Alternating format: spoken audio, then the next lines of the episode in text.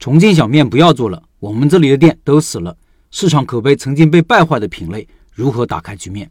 没有开过店、做过生意的人，有困惑的地方都差不多。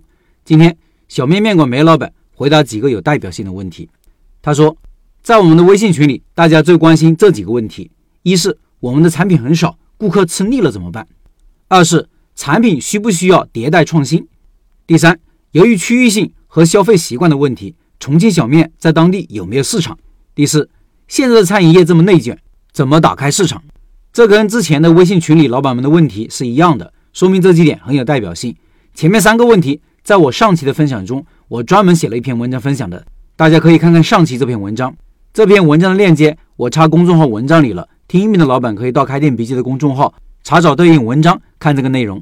今天主要针对第四个问题说说我的看法，与其说是分享我的看法，还不如说回应去年我提出的一个设想。这个方法在去年文章中我也分享过。我当时提到，目前重庆小面在外地口碑不是很好，一方面是因为之前很多人投机取巧，蹭重庆小面的热度；第二方面，当时很多老板为了迎合当地的口味，把重庆小面改得不伦不类，最终导致外地市场对重庆小面这个品类产生了负面看法。所以我在上一次分享中提出一个想法，那就是在外地市场做重庆小面，首先产品方面。在坚持产品特性的前提下，可以进行适当的一些小微调。这一点我在教学的时候也会根据不同的学员在不同的地区进行一些改良，只做一部分的生意。其次就是尽量不要简单粗暴的去使用“重庆小面”这个招牌。我的想法是以店里某一款产品的品名为招牌，以这个产品为切入点。例如，我们店里的主打产品是豌杂面，我的店名可以取一个某某头牌豌杂面，或者是。某某重庆豌杂面，如果你是以牛肉面为主的，可以取一个某某原汤牛肉面或者某某重庆牛肉面，再配上我们产品的高清图片做成灯箱，吸引顾客的目光。因为重庆小面在经历以前的火爆以后，可能在别人的心目中已经有了不好的印象，而我们现在只要把重庆小面这个品类用一个新的方式呈现给大家，让顾客有了再次尝试的欲望。顾客尝试以后，觉得我们这个产品确实跟以前完全不一样，从而在顾客心里建立新的认识。当然，这次我们必须要坚持产品的独特性，用招牌产品作为切入点。我们在宣传推广的时候，要围绕这个产品来做工作。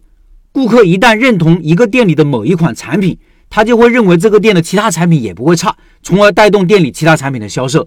这是水到渠成的事情。虽然门头的改变只是起到一个引流的作用，想要把顾客留下来。最终还是要靠我们的产品竞争力和老板的营销、宣传、服务等综合能力。那我的这个想法有没有成功案例呢？答案是有的。在我们第一期报名的一位老板就用了这个方法，他的门头就是某某特色豌杂面。豌杂面这个产品在他们店里的营业额占到百分之七十左右，这个产品也是备受顾客喜爱，这是很重要的第一步。这个店开业也有一个多月了，老板的店是夫妻店模式，目前每天的营业额保持在一千左右。上面这些文字就是我之前的分享。上面提到的这位学员店是在德阳市，是当时第一家采用这种方式的店。写这篇文章的时候，老板的店刚开业不久，现在快一年了。老板说现在营业额能到一千五以上。所以后来我希望我的学员店全部以豌杂面作为主打，作为主打产品，首先就要从店招上体现出来，然后在店里的灯箱广告、图片以及我们的宣传引流、各种营销活动等等，都要以豌杂面作为切入点。用豌杂面打造顾客新的认知，从而跟顾客产生粘性。